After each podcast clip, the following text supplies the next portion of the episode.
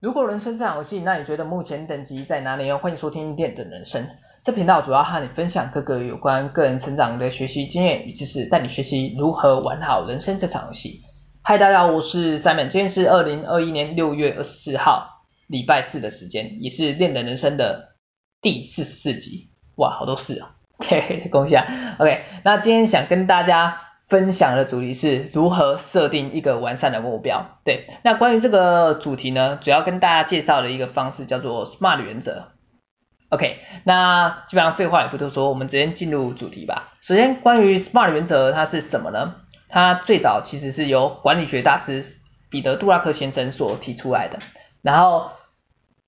主要是由五个英文字母所组成这个原则，分别是。第一个英文字母 S 代表 specific，就是明确性的，OK。然后第二个英文字母 measurable 代表可测量性的。然后第三个英文字母 A 是代表 achievable，是可达成的，OK。然后第四个英文字母是 R，代表 relevant，是相关的，OK。最后一个英文字母就是 T，就是代表 time，就是有实现性的，OK。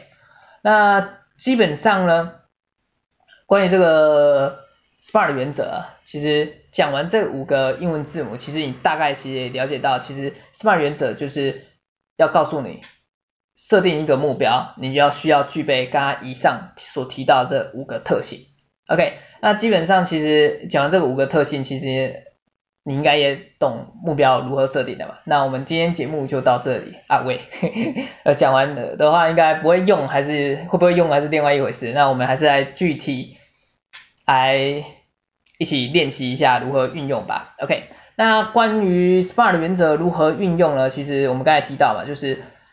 我们刚才讲的那五个英文字母，对吧？五个英文单字，也就是说我们的目标需要具备刚才所提到的五个特性嘛，五个特点特性。OK，那我们实际运用一下，假设，嗯，假设我今天的目标是学英文好了。那我如何透过 SMART 原则将我的目标变得更加完整呢？OK，那首先我第一个运用的就从我们的 S 开始好了，就是刚才提到的 specific 明确的嘛，对。那如何将我的目标变得更加明确一点呢？我分享我自己的一个个人经验好了，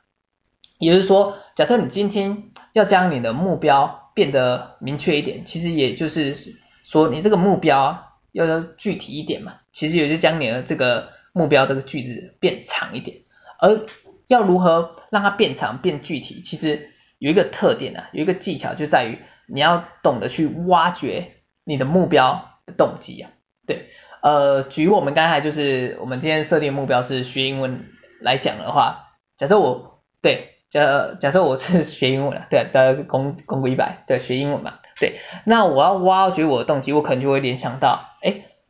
我我为了我是为了听懂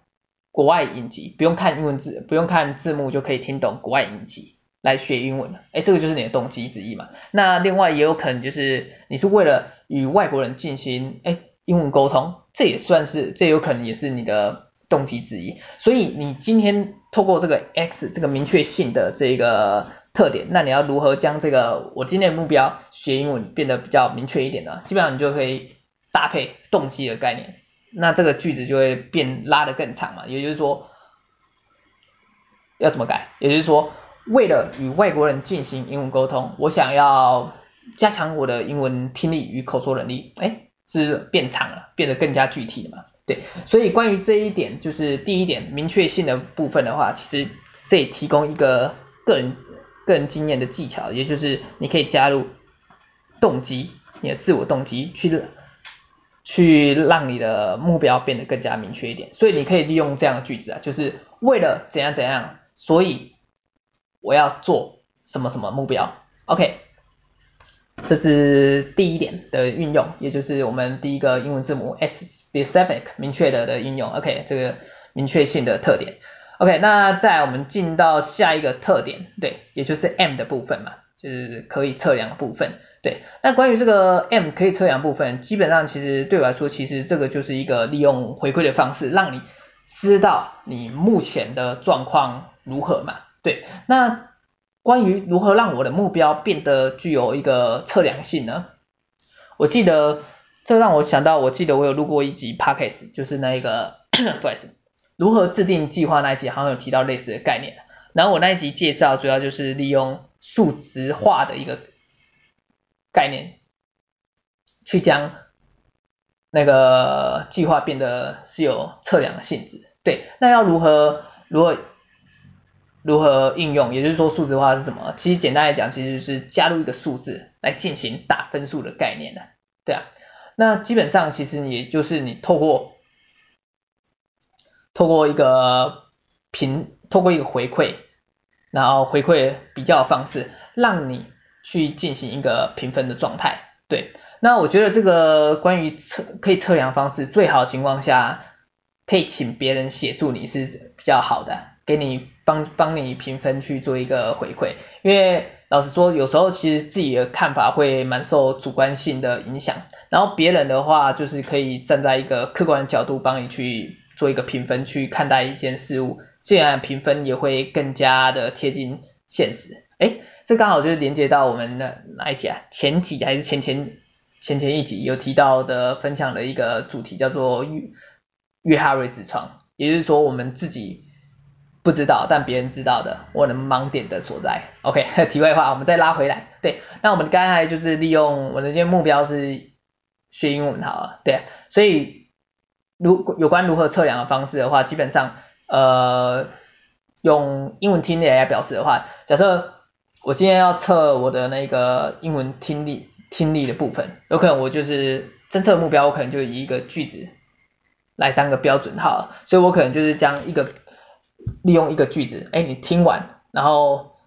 看你能听到听完这个句子，你可以了解多少个，哎，怎么讲？就是了解了解状态如何啊？如果以满分十分的话，假设你听完这个句子，哎，你了解有一半的程度以上的话，哎。一半程度，那就打个五分。那你了解了八九成，你就可能打个八九分之类的，对。或者是你也可以请一个国外老师说一个句子，然后你在他说完之后，你用你刚才听到的去再复诵一次，讲出句子的，透过讲出句子的完整度如何，让老师帮助帮你来做一个评分。哎，这个也其实也是一个不错的方式啊，对。然后关于这个。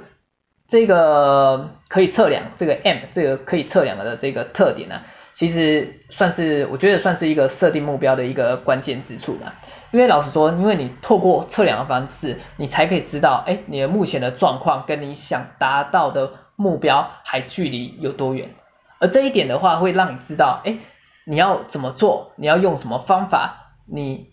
进步空间它有多少，你才可以达到你想要达到的目标。对，所以。是在这样的情况下，它其实可以是可以帮助你去提升达到目标的机会及可能性的。对，OK，那就是这个是第二个特点，M 的部分，可测量性的部分。在我们进到第三个特点，也就是我们的 A 的部分，OK，然后 A 刚才讲到 A 是什么？A 是 achievable，是可达成的嘛？对。那关于一个目标是否可达成，我个人的看法，其实也就是说，你可以针对。你的目前的情况去定定适合自己的目标，对。那关于如何去评估一个目标是否可达成呢？基本上我觉得其实你可以结合，也就是运用刚才我们第二个特点所讲到的可测量性的特点，对啊，怎么怎么说呢？也就是说你还没开始执行目标之前，你可以先测量你的目前的状况如何嘛，对啊。以考试来讲好了，以考试来讲啊，这个考试来讲哈，举例好像比较简单一点，对，假设你今天做一份考卷嘛，啊，我们就刚才我们是学英文嘛，那我就做一份英文考卷，那你在还没开始执行你的目标之前，你可能自己做完这个英文考卷，你可能得到五十分，对，那你可能就是设定的目标，你就可以设定成，哎，我一个月内想要达到七十分或八十分。对。基本上这个就是你可以设定的目标啊，对啊，不然的话，基本上如果你从假设你 你未测未未开始执行目标之前，哎，你写一份考卷，就分数出来只有八分或九分，但是满分可能一百分，结果你一开始就想把你的目标设在一百分，那对你来说是不是目标有点太过遥远？这可能会在你执行目标当中，你可能会去影响你的的前进的动力，也说不定。对，那基本上其实我个人觉得，其实针对于目标的设定，其实没有一定的标准啊，其实也就是没有对错啊。其实我觉得按照个人的需求而定。对，然后另外的一些看法是觉得。如我刚才所提到嘛，对啊，就是我觉得就是应该这样讲好了。如果从来没有认真执行过或者完成过目标的人，我觉得最好一开始先别太好高骛远，远。这句话成成语应该这样讲吧，别好高骛远，可以先尝试，就是先达到一个小目标后，再往更大的目标去前进。这样对你来说，基本上这种循序渐进来说，对。对你在完目标完成度上会比较有帮助。然后另外的话，另外一个另外一点的话，假设你今天是一个本身已经有完成一些目标的朋友的话，我觉得其实你关于这类的朋友，其实我觉得你可以将你的目标再定更大一点，因为我相信其实人的潜力无穷，所以一旦你将你目标设得更大一点，说不定你可以因此完成更多。呃，让自己提升更多的机会的可能性也是有的，对，所以不同情况就是不同的评断标准，不同的基准也会有所不同。OK，那这个是我们第三点的运用，也就是 A，achievable 可达成，关于目标可达成性的运用。OK，那再来第四第四个英文单词是什么？啊，对，哦，啊，对。啊哦，OK，啊是什么？relevant 就是相关性的部分嘛。对，那关于相关性的部分呢？这一关于这个这个特点，我觉得有些朋友可能会有点迷茫或有点模糊吧，因为他们可能会想到，哎，相关性要跟什么有所相关呢？对，那关于这一点呢，我个人的想法是，其实你可以去思考一下，就是你的目标。是不是跟你真正的需求或是你的人生有所关联？对啊，因为老实说，其实你要明白一个道理啊，其实我我往往在很很多集都也有讲到，也就是说你要知道每个人的时间都有限制的嘛，对啊，而这其实就是探讨到一个取舍的部分，而这也就是时间管理的一个重点啊，也就是体凸显出我们在选择上的一个重要性，对。OK，那就是时间管理上的议题，我们再拉回来一拉回来一点，关于这个目标设定的相关性的部分。而针对这个部分呢，其实我个人看法是，也就是说，你的目标最好跟你的人生的愿景是否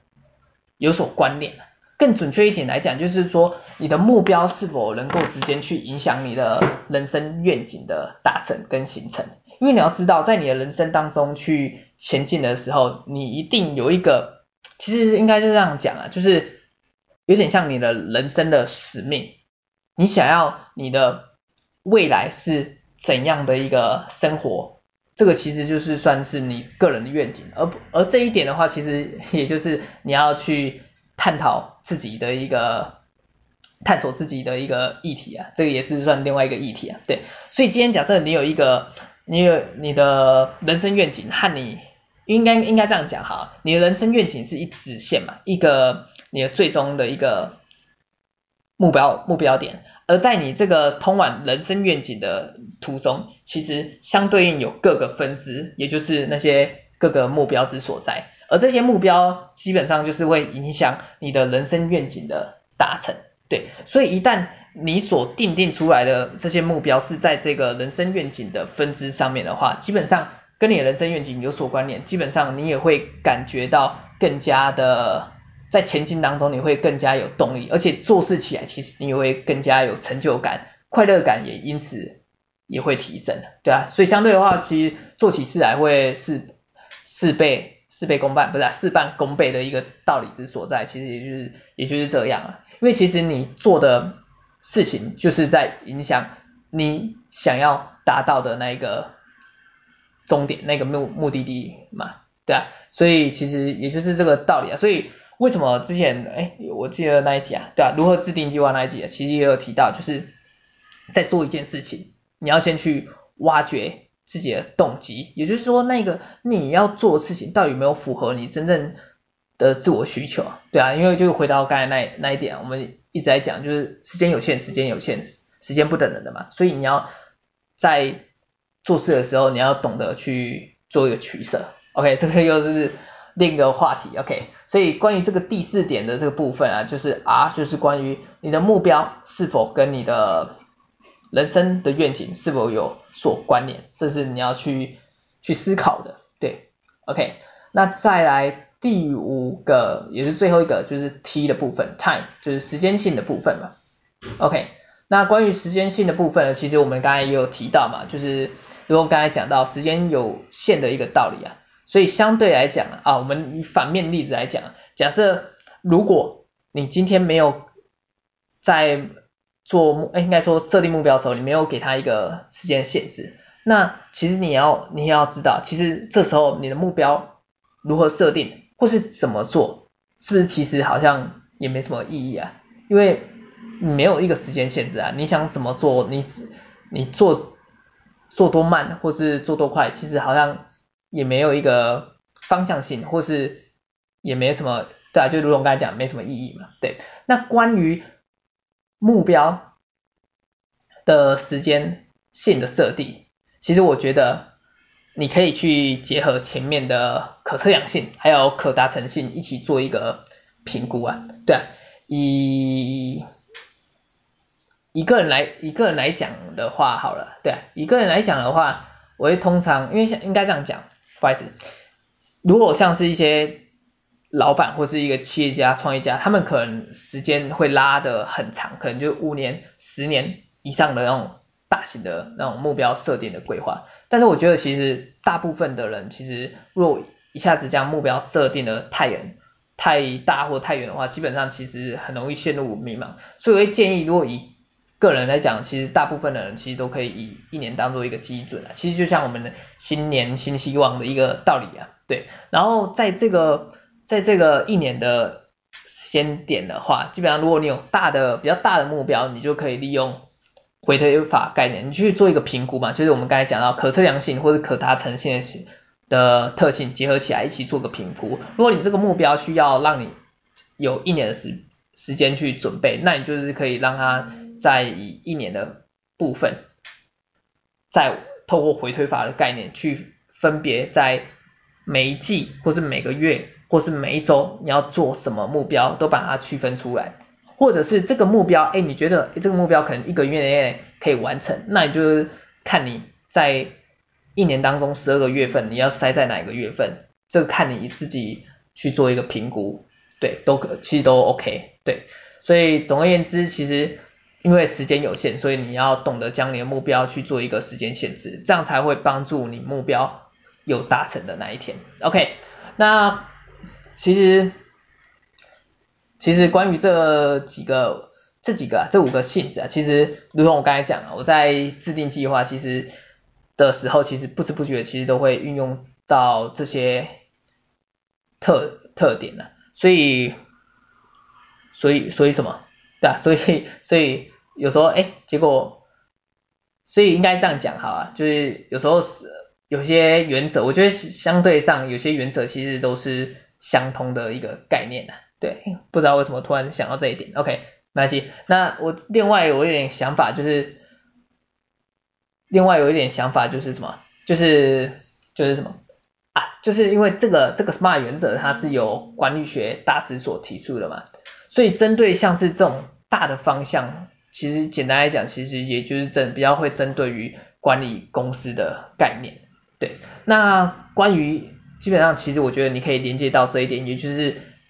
以一个管理公司的角色，你连接到自己的话，其实也就是说，你可以将自己当做一个公司来经营的一个概念，对。因为但你要知道，其实你把自己当做一个公司来经营，其实你很多